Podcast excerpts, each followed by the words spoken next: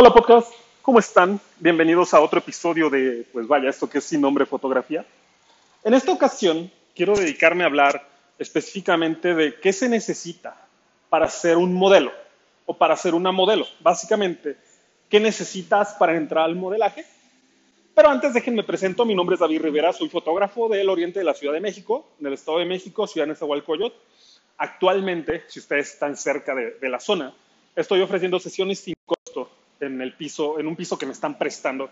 Ah, básicamente vienen y hacemos una sesión rápida. El Facebook de Sin Nombre Fotografía es el mejor lugar para que ustedes se enteren de esta dinámica y estos horarios. Ah, llevo algunos años estudiando fotografía de una manera muy apasionada y muy obsesiva. Una de las cosas que más me he puesto a estudiar, además de la iluminación, es la dirección de modelaje. Me he vuelto un muy buen director de modelaje y ahora mismo me encuentro haciendo el contenido para enseñarles a modelar, darles los recursos. Eventualmente vamos a empezar a hablar también con maquillistas, eh, haciendo más entrevistas, ¿no? De hecho, la, la, primera parte de este podcast, si ustedes regresan y, y escuchan los primeros episodios, son entrevistas a, a gente que se dedica a, a, modelar de cierto modo, ¿no? Desde gente que va iniciando hasta gente que ya lleva un par de décadas en la industria. Eh, es es, vaya, el, cuerpo de trabajo, la investigación. Entonces ahora mismo quiero como pasar a, a crear el contenido, ¿no? También estoy haciendo ejercicio, estoy, uh, no, no es el objetivo eh, como la meta, ¿no? Pero sí creo que vendría muy bien que me ponga yo a hacer ejercicio, a deshacerme de mis problemas de flexibilidad y pues utilizar la, la genética, uh, pues no increíble, pero la, la genética cliché que tengo para, para el modelaje y ver si realmente lo puedo lograr para darles desde allí los consejos, eh, pues vaya, ya con experiencia. Hoy quiero hablarles de qué se necesita para ser modelo. Creo que el primer paso, el, el paso más elemental para lograr esto, es que tienes que tirar tu equipaje emocional, tienes que dejar tu equipaje emocional de lado tienes que dejar de, de, preguntarte por qué no puedes ser modelo, ¿ok? Muchas de las, de las pláticas que he tenido con gente es diciéndome, oye, es que yo no puedo ser modelo porque mido 1,50 o no tengo simplemente la estatura, eh, no tengo el cuerpo, no tengo la genética, no tengo la piel, mi cabello no es bonito, no sé maquillarme, no sé caminar, no sé modelar, no sé posar, etcétera, etcétera, etcétera. Hay un montón de, de situaciones por las que puedes decir que no, sin embargo, creo que las situaciones por las que puedes decir que sí son, son situaciones que nos pueden dar, pues vaya, mucha esperanza si es algo que realmente quieres hacer, ¿no? Tanto como para que alguien como yo, una persona que todo, toda su vida tuvo problemas de autoestima hasta hace, hace algunos años, que realmente comencé a hacer ejercicio, de ahí me descuidé, subí de peso otra vez hasta unos 96, 98 kilos, ahorita estoy empezando a bajar, tengo mal acné, eh, no tengo un guardarropa increíble, de hecho me he visto muy aburrido y repetitivo. Um, y aún así sé que lo puedo lograr. ¿Por qué? Vamos a hablar primero de perfiles de modelaje, porque eh, tienes que separar el glamour, la, la imagen cliché del modelaje de tu mente. No puedes solamente pensar que necesitas una buena genética, y ya. No basta con eso para ser modelo, en especial en este tiempo donde tenemos tantas marcas, tenemos tantas personas, tantos negocios tratando de llegar a la gente por redes sociales, que simplemente lo que va a pasar es que las compañías van a hacer campañas diferentes para el mismo producto, porque no es lo mismo venderle eh, una prenda de ropa a una persona morenita que a una persona de piel blanca. ¿Ok? Esa simple distinción en tono de, piel hará que, que, la persona de, de tez morena compre más el producto si, si, ve ese mismo anuncio con una persona de tez morena. Y lo mismo la persona con tez blanca. ¿Ok? Simplemente estamos hablando de, de una apertura de demográficos tan grande que hemos visto incluso, a, obviamente de la mano del discurso político de la inclusión, que muchas marcas están comenzando a ser más uh, plurales en, en, sus productos. ¿no? Hace poco había una discusión sobre los personajes de un videojuego de Sony cuyo cuerpo se volvió mucho más estándar, mucho menos modelo cliché. Y la gente lo aplaudió mucho, había gente que no estaba muy feliz, pero el punto es ese. El punto es que los perfiles se van a ir abriendo, ya no importa si tienes sobrepeso, ya no importa eh, cuál es tu estatura. Antes eh, era como un poquito más complejo, ¿no? También porque, pues vaya, había como esta gente, estos cerrajeros que decían tú entras, tú no. Ahora mismo todo depende de, quién eres, de qué también lo haces, de redes sociales, de cómo te mueves, tus contactos. ah, cuando digo contactos, me refiero a la gente que vas conociendo y cómo ellos te perciben como profesional. Entonces, empezando por ahí, el perfil creo que lo importante es que entiendas quién eres, cómo te ves y a quién le puedes hablar.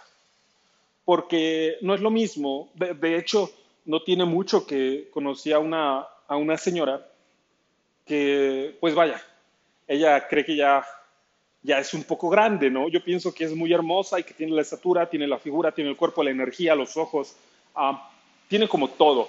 Si ella quisiera ser modelo de ese demográfico, eh, es sencillamente un, buen perfil, ¿no? Lo mismo veía una mujer hace tiempo, hicimos una sesión de lencería. Una mujer guapísima, 35 años, figura envidiable, buena energía, ah, cabello precioso.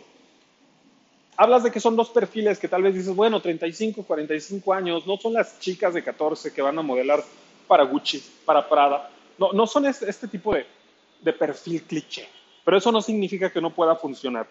Y nos vamos a eso, ¿no? Si tú eres como la, la chica joven, tienes todo para intentarlo. Alguna vez, cuando estaba haciendo mi investigación sobre caminata de pasarela, me metí a ver las pasarelas de los grandes diseñadores. Una vez que lo entiendes, te sorprende muchísimo la variedad tan impresionante de perfiles que existen en ese nivel y que son chicas que, pues vaya, más que realmente haberse ganado la lotería genética, son chicas que se cuidan y que saben lo que están haciendo. Y ahora vamos a pasar a ese punto. Vamos a, vamos a dejar de, de lado ese inicial, ¿no? Como, bueno, los perfiles se están abriendo, todos tenemos oportunidad, pero hay ciertas cosas que tenemos que hacer. Por ejemplo, práctica y estudio. ¿Ok? No puedes pensar en ser modelo si no estás dispuesto, dispuesta a poner horas y horas y horas de trabajo y de práctica, de estudiar qué es lo que quieres hacer. un ejemplo, yo sigo en Instagram a una chica con la que trabajé hace tiempo de mano de, una amiga maquillista que, adoramos, de las hermanas Barnard. Esta, esta chica es una mujer que no es modelo, pero es una, una chica tan bella y tan hermosa, con unos ojos tan, tan peculiares y una cara que yo diría que es bastante simétrica, que tiene todo el perfil para ser una buena modelo. Solamente le falta como la práctica, pero a ella, en su caso en particular, tiene el nicho de la moda muy bien entendido porque le fascina. Te das cuenta en su Instagram, en sus historias, en cómo se viste, eh, que la moda le encanta. Tal vez ella quiera ser diseñadora o tal vez quiera, quiera dedicarse a otro ámbito de la industria. Pero justamente es esa la tarea que tienes que hacer tienes que entender, primero, cuál es el perfil que cumples y cómo puedes aplicar ese perfil a lo que quieres hacer. Porque ser modelo involucra un montón de cosas, ¿no? Tal vez dices, bueno, quiero ser modelo. Va, ¿pero qué? ¿Modelo de qué? ¿Quieres ser ah, modelo para diseñador? ¿Para que modelen las prendas sobre ti? ¿Para que construyan sobre ti los vestidos? ¿Quieres ser modelo de pasarela? Quieres ser modelo de fotografía, qué tan especializado quieres que sea eh, ese modelaje de fotografía, ¿no? ¿Qué tipo de trabajo quieres en realidad hacer? alguna vez en, estas entrevistas que hicimos, me, me, decía la chica que con mucha razón, tú tienes que saber si quieres hacer, por ejemplo, bikini o lencería, porque si no, no lo incluyes en el portafolio, no lo incluyes en el book que mandas. Son como todas estas cosas que tú tienes que conocer de cuáles son, primero, las áreas de trabajo, cómo se maneja el ambiente, cómo, por ejemplo, cuáles son las exigencias que te van a pedir a ti como una modelo. eh, por ejemplo, el tiempo de maquillaje, el que sepas caminar en tacones, el que sepas llevar la prenda. Si vas a ser una modelo de moda, obviamente tienes que entender lo que te estás poniendo, la visión detrás de ello, qué es lo que vas a proyectar. Tienes que entenderte de cierto modo como un lienzo. Si vas a hacer pasarela, tienes que practicar mucho tu pasarela, tienes que entender cómo se hace, tienes que practicar tu proyección, tienes que hacer todo este tipo de trabajo que te va a llevar a, a volverte una mejor modelo. ¿Por qué? Bueno, vamos a volver, ¿no? El cliché de, solamente tienes que ser guapa y alta y tú podrías ser modelo. Ah, no es así.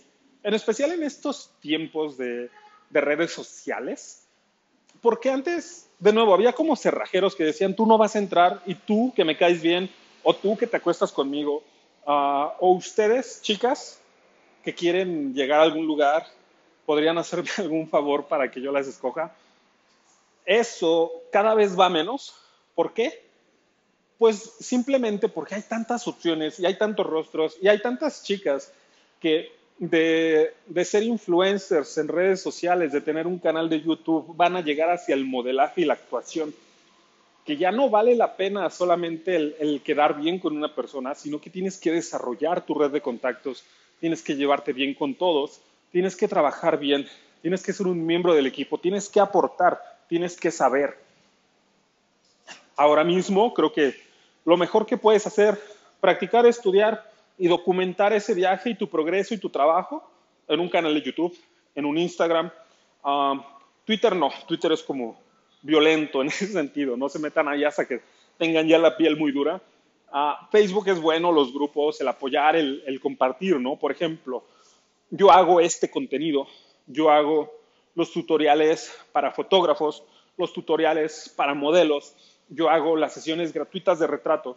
Yo hago todo esto para que la gente me conozca, para que dentro de un par de años, simplemente cuando alguien busque fotografía, modelaje, dirección, moda, retrato, lencería, boudoir, desnudos, al menos tenga yo la oportunidad de aparecer. ¿Sale? Tener cierta influencia, que tal vez me, inviten a dar algún curso, que tal vez me pidan alguna recomendación, que tal vez me contraten por mis talentos de iluminación. Eso es justamente lo que ustedes tienen que hacer si quieren aspirar a ser modelos o al menos grandes modelos, ¿no? Ya sea en cualquiera de las modalidades. Ah, sigo a una mujer que se llama Natalia Garaico, eh, ella es española, ella es modelo, ella habla mucho de ropa pero habla muchísimo de ropa, de cómo combinar, ah, ha hecho algunos videos de casting, habla sobre la vida de la modelo, etcétera, etcétera, etcétera. Esto es un cuerpo de, trabajo, ¿no? Que eventualmente le, ayuda a llegar a la gente. Y así como ella, conocemos un montón de casos que utilizan esta estrategia. Todavía estamos en, en ese punto donde hacer este tipo de contenido nos va a dar una ventaja sobre toda la gente que no quiere hacerlo pero bueno, ahora, ¿qué más quiero hablarles en, este episodio? Oh, ok, vamos a hablar sobre cosas por las que no te tienes que preocupar cuando estás empezando a pensar en ser modelo. Hay, primero, agencias. ¿Qué tan importante es una agencia para ti si quieres ser modelo? Creo que esto depende de qué tanta madurez emocional tienes, qué tanta paciencia puedes tener en tu trabajo y en tu práctica ¿Qué tanto consideras que es importante triunfar este año a triunfar a lo grande en tres años? Porque puedes hacer toda la práctica y después en tres años utilizar tus recursos, juntarlos y explotar. O puedes aventarte este año con menos experiencia, con la intención de foguearte, de aprender más rápido. Pero hablando específicamente de las agencias, y esto se los comento porque hay muchas chicas, muchas mujeres que se han acercado conmigo para preguntarme sobre costos de book, sobre cómo funciona, sobre qué se ofrece, sobre cómo se hace, recomendaciones y te mandan como la lista de especificaciones de lo que quieren las agencias, que básicamente es eh, una pequeña receta mal hecha para hacer Polaroids, por decirlo así. Polaroids es el, el gold standard del portafolio, del modelo, ¿no? Es como la, la toma que necesitas para tu portafolio Y mi consejo siempre es, yo pondría esto en pausa, al menos hasta que no conozcas tu cuerpo de una manera que tengas cinco o seis poses distintas de pie, sentado, acostado, que conozcas todos tus perfiles, que sepas cuál es tu perfil favorito, que sepas qué maquillaje te queda, qué colores van con tu piel, que conozcas eh, qué tipo de iluminación te gusta, cuáles son tus puntos débiles, cuáles son tus puntos fuertes, que sepas proyectar. Vaya, que no seas solamente una persona que va a llegar, se va a parar y va a esperar que los demás hagan todo el trabajo. Creo que eso es es lo primero que tienes que hacer antes de pensar en una agencia. Obviamente hay agencias, hay escuelas que te ayudan a aprender estas cosas. Si vas a entrar a uno de estos lugares, creo que lo, lo tienes que hacer con la mentalidad de que estás entrando para aprender, no para ser modelo. Porque así como yo no me atrevo todavía a decir que soy un fotógrafo profesional, además de que sé mucho más que mucha gente que se dice profesional, creo que si tú vas a, iniciar este viaje del modelaje, necesitas tenerle el respeto a la profesión. Necesitas tener eh, la visión de lo que quieres conseguir, cómo, dónde y qué es lo que tienes que hacer. Y todo lo demás serán herramientas que te van a ayudar a llegar ahí. Ok, eso por el lado de las agencias. Muchas agencias son básicamente negocios que tratan de cobrarle dinero a la mayor cantidad de chicas para inscribirlas y mandarle una lista de castings para que ellas vayan y lo representen y les dan algún curso. ¿Ok? Ah, muchas veces incluso hay como presión de, güey, tienes que hacer el, el, portafolio con nosotros, tienes que hacer el book con nosotros porque todo lo demás no nos sirve. Y muchas veces ni siquiera son fotografías que, que realmente valgan la pena, ¿no? Para que tú llegues y pagues. Entonces, tener cuidado con eso, ¿sale? Una agencia, aparentemente o de forma cliché, es el lugar a donde tienes que ir, pero nada va a sustituir a la práctica y sobre todo porque hay tanta competencia, hay tantas personas tratando de hacer esto que si tú solamente te presentas y pagas tu agencia y dices, ya llegué, probablemente no lo vas a lograr y te vas a decepcionar mucho del talento que vas a ver, de gente que no solo tiene la genética, sino que lleva media vida modelando. ¿Ok? Por allí un punto. Ahora, vamos a hablar del book. El book es una de estas cosas que muchas personas dicen, güey, necesito un book, necesito tener mi book, necesito actualizar mi book, necesito nuevas fotos. Y no se molestan en pensar que tal vez lo que les hace falta es justamente práctica. Y esto se los digo como, como, tal, ¿no? Como, como es. Hay mucha gente que sube sus fotos en los grupos de Facebook y dicen, oigan, necesito un fotógrafo para book, me pueden cotizar. Y suben una de las fotos que tenían y es como, es una pose que les está haciendo más cortos, que no deja ver nada, que no sirve para comunicar quiénes son y que si esa foto la ve una persona que realmente sepa cómo es el flujo de trabajo y lo que quieres conseguir, vas a entender de inmediato que esa persona no te sirve porque no sabe modelar.